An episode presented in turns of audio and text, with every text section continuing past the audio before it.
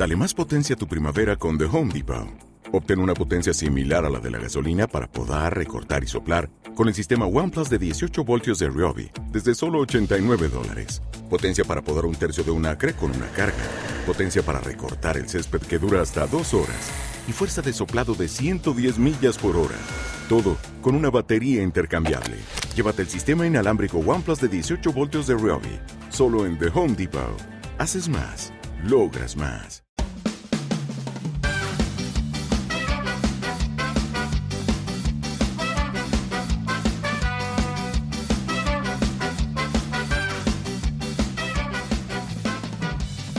Hola, esto es la ciencia de jaun.com.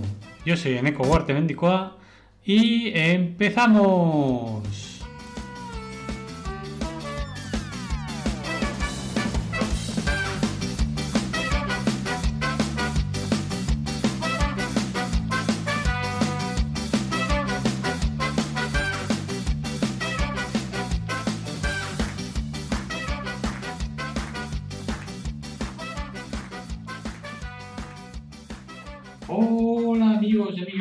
Demás seres de la humanidad.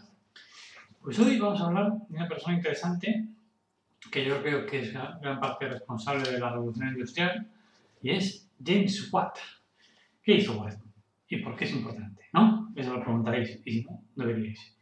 Bueno, James Watt nació el 19 de enero de 1736 en Greenock, Reference Wire, y fue el mayor de cinco hijos supervivientes de Agnes Muirhead y James Watt, su padre. Su madre procedía de una familia distinguida, tenía una buena educación y se decía que era de carácter contundente, mientras que su padre era carpintero, propietario de barcos y contratista, y se desempeñó como jefe de, baile de Gringo en 1751. Los padres de Watts eran presbiterianos, una, suerte de, protestantes, y fuertes Covenanters, una, una rama.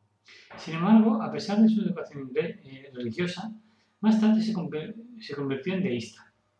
El abuelo de Watt, Thomas Watt, que, había nacido en 1642, fue profesor de matemáticos, agrimensura y navegación y baile del barón de Karlsburg. Inicialmente, Watt fue educado en casa por su madre y luego asistió a Greenhorn Grammar School, Allí mostró aptitud para las matemáticas, mientras que el latín y el griego no le interesaban.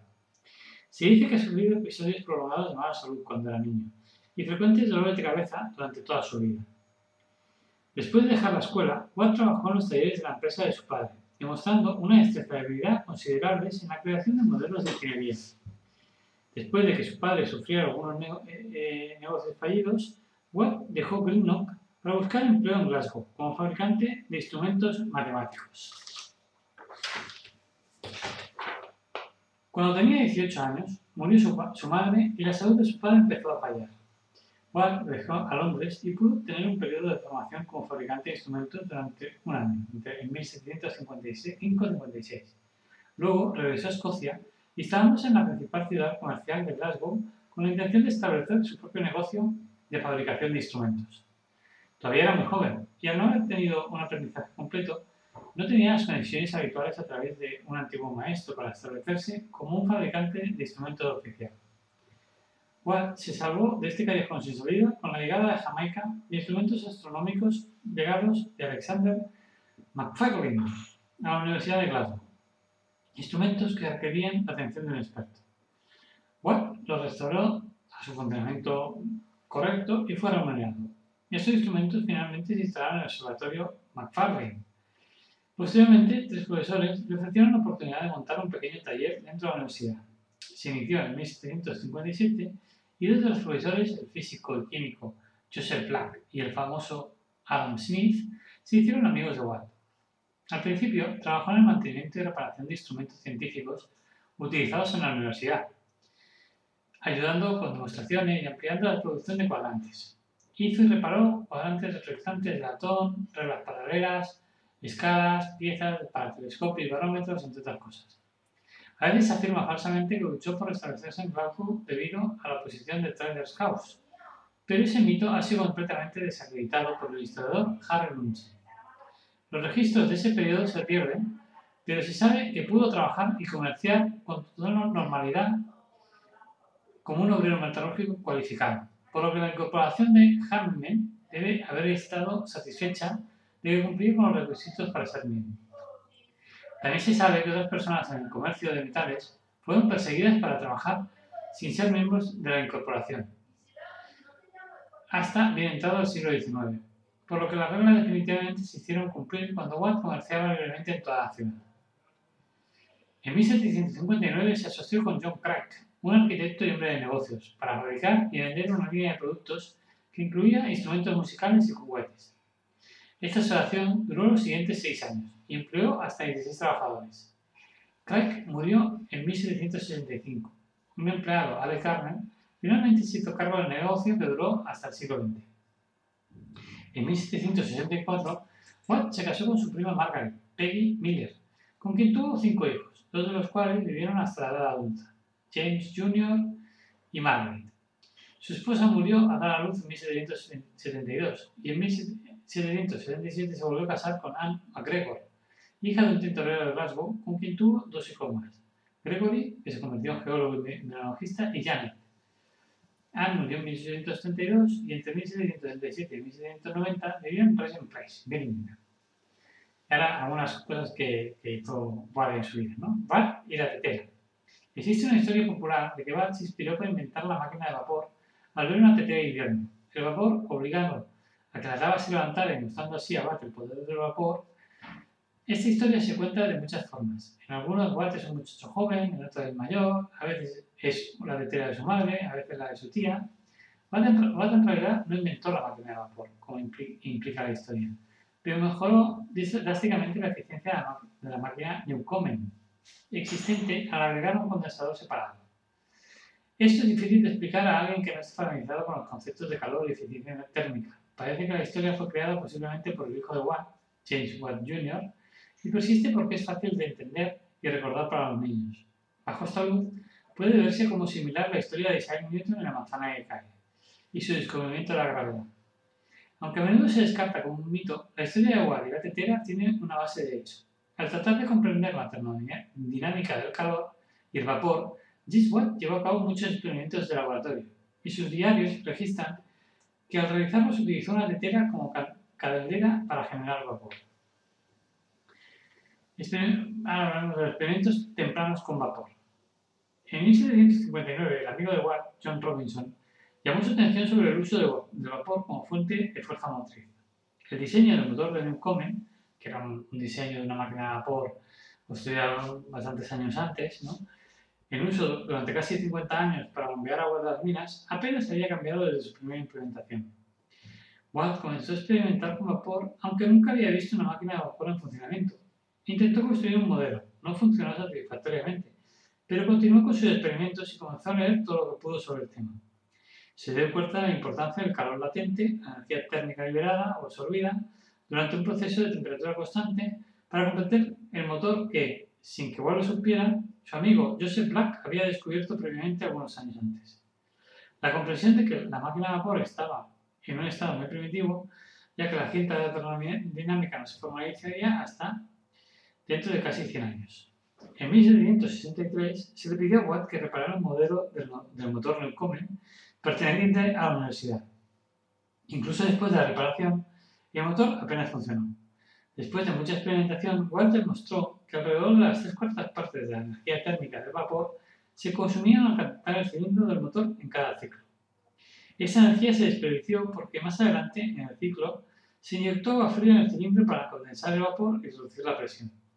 Por lo tanto, al calentar y enfriar repetidamente el cilindro, el motor desperdicia la mayor parte de su energía térmica en lugar de, convertirla en energía mecánica.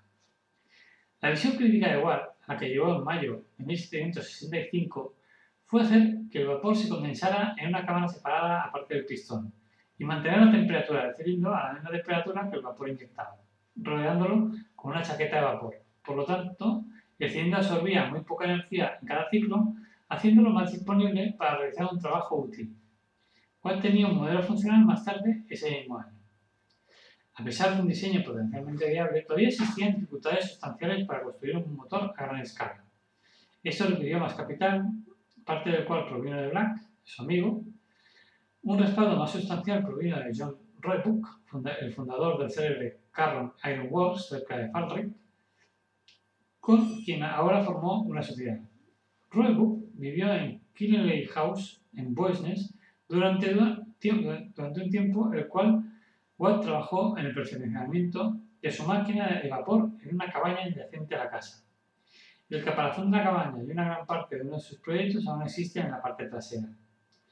La principal dificultad estaba en el mecanizado del pistón y el cilindro. Los trabajadores de hierro de la época se parecían más a los herreros que a los maquinistas modernos y eran incapaces de producir los componentes con suficiente precisión. Se gastó mucho capital en la búsqueda de una patente sobre la invención de Watt.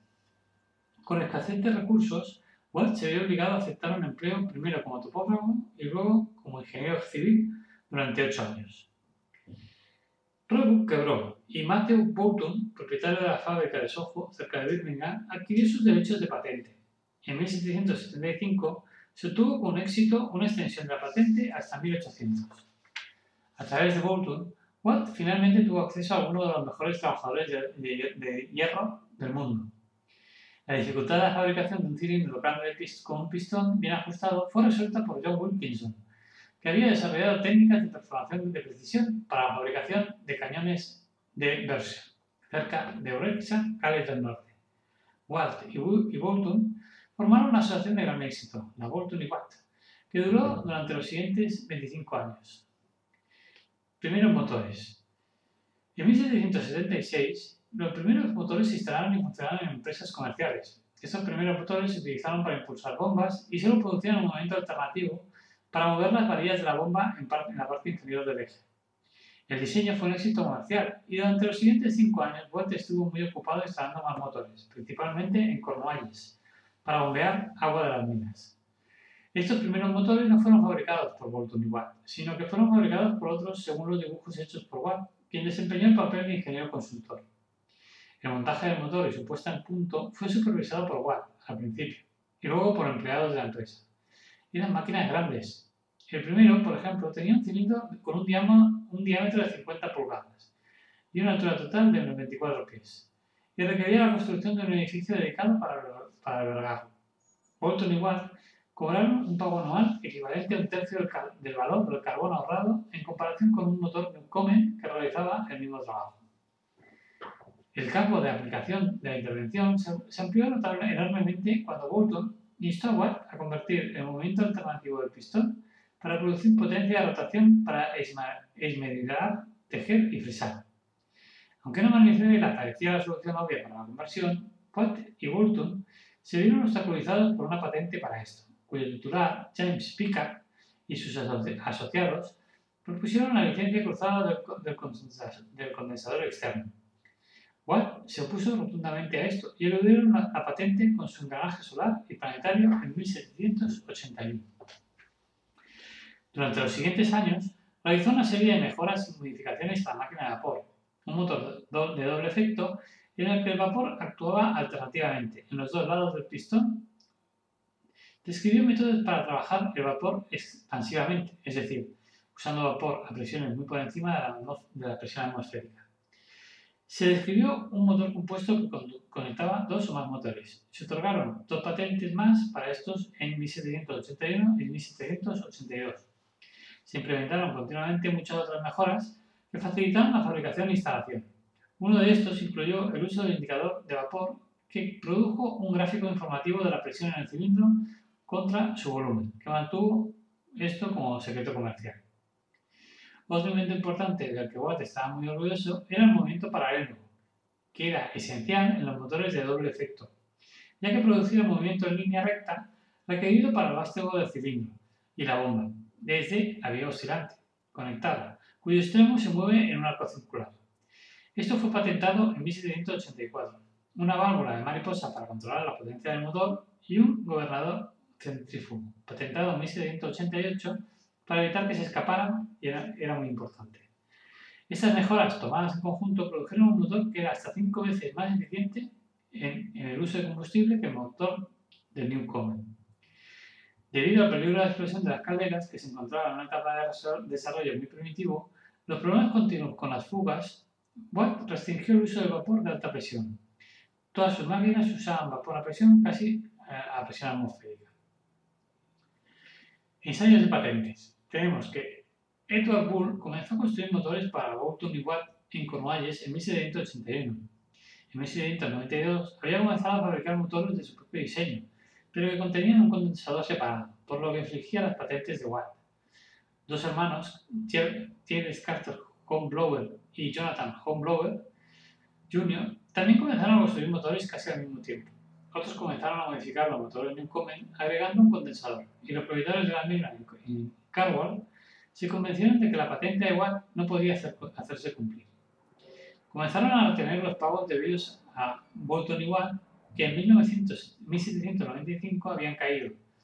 Del total de 21.000 libras, equivalente a 2 millones y pico de libras en 2019, solo 2.500 libras se habían recibido. Watt se vio obligado a acudir a los tribunales para hacer cumplir sus reclamaciones.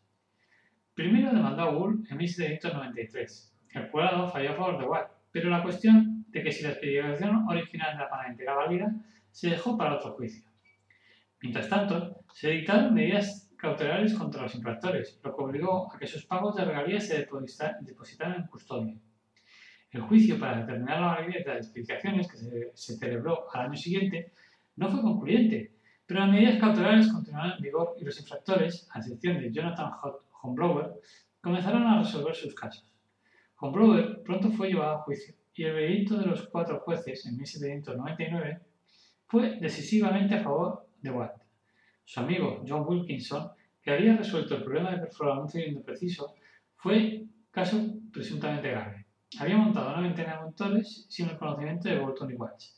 Finalmente acordaron resolver la infracción en 1796. Bolton y Watt nunca cobraron todo lo que se les debía, pero todas las disputas se resolvieron directamente entre las partes o mediante arbitraje. Estos ensayos fueron extremadamente costosos tanto en dinero como en tiempo, pero al final tuvieron éxito para la empresa. También, mira, hay la historia de la fotocopiadora. Antes de 1780 no existía un buen método para hacer copias de cartas o dibujos. El único método que se utilizaba a veces era mecánico, con varios bolígrafos entrelazados. Watt al principio experimentó con la mejora de ese método, pero pronto abandonó su enfoque porque era muy engorroso. En su lugar, decidió intentar transferir físicamente un poco de tinta del frente del original a la parte posterior de otra hoja, humedecida con un solvente y presionada sobre el original. La segunda hoja tenía que ser fina, de modo que la tinta pudiese verse a través de ella cuando la copia se mostraba a contraluz, reproduciendo así el original exactamente. Watt comenzó a desarrollar el proceso en 1779 y hizo muchos experimentos para formular la tinta. seleccionar el papel fino, idear un método para humedecer el papel fino especial y hacer una prensa adecuada para aplicar la presión correcta para efectuar la transferencia. Todo eso requirió mucha experimentación, pero pronto tuvo el éxito suficiente para patentar el proceso un año después. Watt formó otra sociedad con Bolton, quien proporcionó financiamiento, y James Kerr, que para administrar el negocio. En una firma llamada James Watt Co. de Company. La perfección de la invención requirió mucho más trabajo de desarrollo antes de que otros pudieran usarla de, manera rutinaria. Se llevó a cabo durante los próximos años. Bolton y Watt entregaron sus acciones a sus hijos en 1794. La, la esta se convirtió en un éxito comercial y fue ampliamente utilizada en las oficinas incluso llegado el siglo XX. También hizo experimentos químicos. Desde muy joven Watt estuvo interesado en la química y a finales de 1786, mientras estaba en París, presenció un experimento de Berthollet en el que reaccionaba ácido clorhídrico con dióxido de magnesio para producir cloro. Ya había descubierto que una solución acuosa de cloro podía blanquear textiles y había publicado sus hallazgos, que despertaron gran interés entre muchos rivales potenciales. Cuando Bach regresó a Gran Bretaña, comenzó a realizar experimentos en este sentido, con la esperanza de encontrar un proceso comercialmente viable descubrió que una mezcla de sal, dióxido de magnesio y ácido sulfúrico podía producir cloro, que Watt creía que podría ser un método más barato. Pasó el cloro a una solución débil de alcalí Obtuvo una solución turbia que parecía tener buenas propiedades blanqueadoras. Pronto comunicó estos resultados a James McGregor, su suegro, que era blanqueador en Glasgow. De lo contrario, trató de mantener su método en secreto.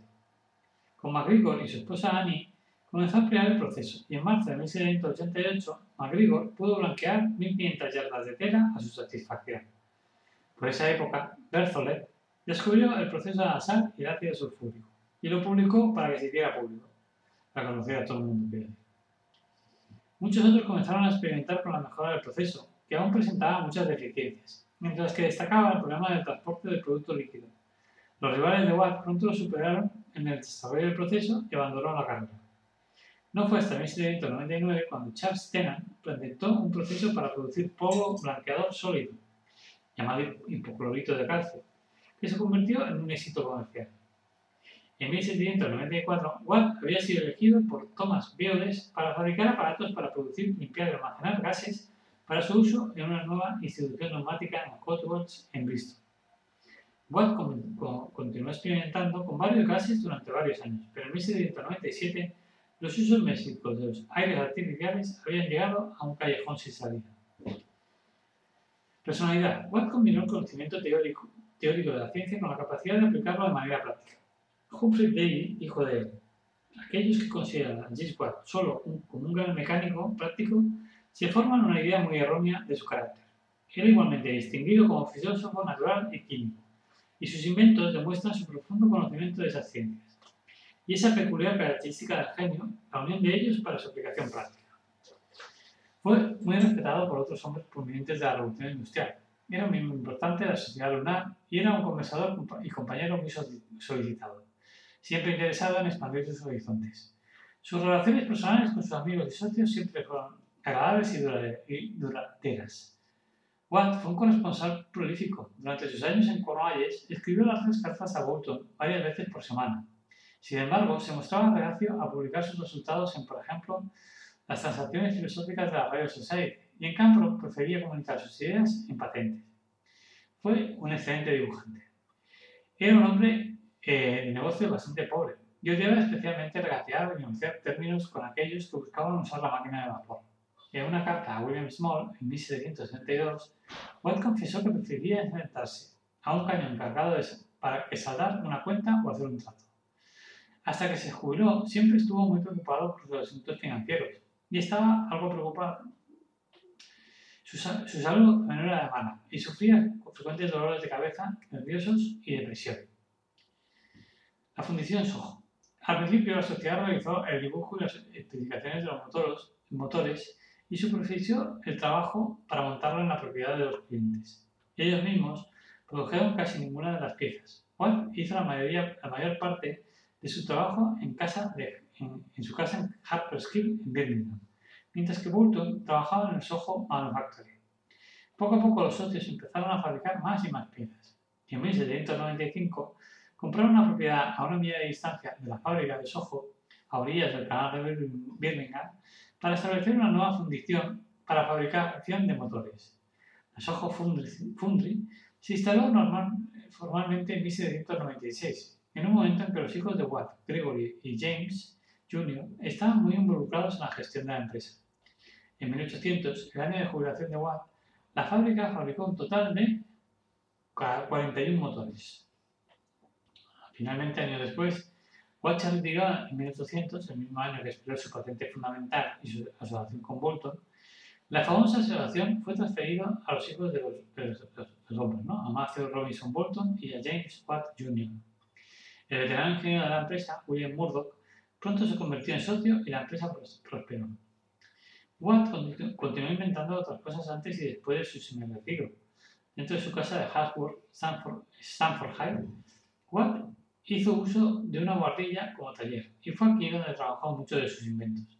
Entre otras cosas, inventó y construyó varias máquinas para copiar esculturas y medallones que funcionaron muy bien, pero que nunca patentó. Una de las primeras esculturas que produjo con la máquina fue una pequeña cabeza de su viejo amigo profesor Adam Smith. Mantuvo su interés en la ingeniería civil y fue consultor en varios proyectos importantes. Propuso, por ejemplo, un método para construir una tubería flexible que se utilizara para bombear agua debajo de Flinders, Glasgow.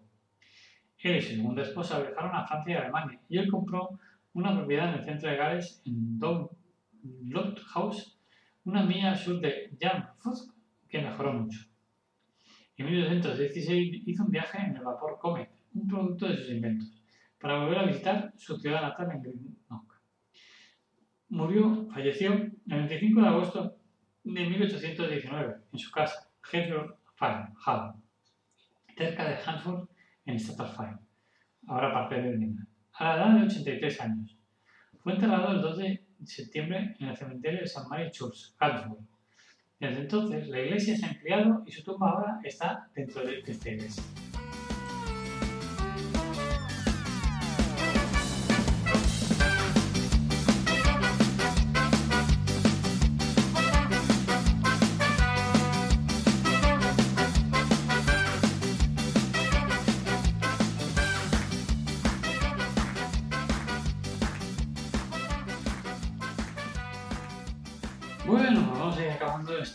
Fantástica vida, ¿no? Este fantástico rato, lo que se quiere llamar, de, de James Watt, que la verdad es que fue uno de los precursores ¿no? de, de, la revolución industrial con su mejoramiento de, del motor de Newcomen. Y bueno, vamos a ver algunas curiosidades, honores eh, y demás, patentes de, de James Watt para, para acabar, ¿no? Por ejemplo, fue iniciado en la masonería, como curiosidad, fue iniciado en la masonería escocesa en The Glasgow Roller Arch Lodge, número 77, en 1763, y la logia dejó de existir en 1810. Y otra logia masónica recibió su nombre en la ciudad natal de Glasgow Lodge, James Watt, número 1215. Como honores, por ejemplo, hay diversos, muchos honores, ¿no? uno de ellos en su, en su vida. ¿no? Watt fue muy honrado en su propio tiempo. ¿no? En 1784 fue nombrado miembro de la Royal Society de Edimburgo y fue elegido miembro de la Sociedad Batavia de Filosofía Experimental de Rotterdam en 1787. En 1789 fue elegido miembro del grupo de élite de la Sociedad de Ingenieros Civiles de Smithsonian.